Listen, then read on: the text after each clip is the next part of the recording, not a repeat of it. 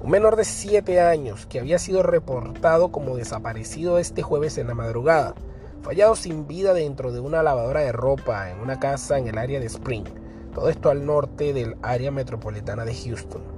Así lo confirmó la oficina del Distrito Policial 4 del condado Harris, luego de que durante la madrugada se reportara la desaparición de Troy Clowder en la, cuadra 4400 Rosegate Drive, en la subdivisión de Birmanwood.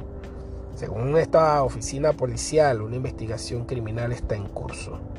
De acuerdo con los oficiales de este distrito policial, los padres adoptivos del niño les dijeron a los investigadores que este había estado desaparecido desde las 4 de la mañana de este jueves. Estos fueron detenidos para ser interrogados por los investigadores. La lavadora donde fue hallado el menor estaba en el garaje de la casa. El hallazgo ocurrió poco antes de las 7.30 de la mañana.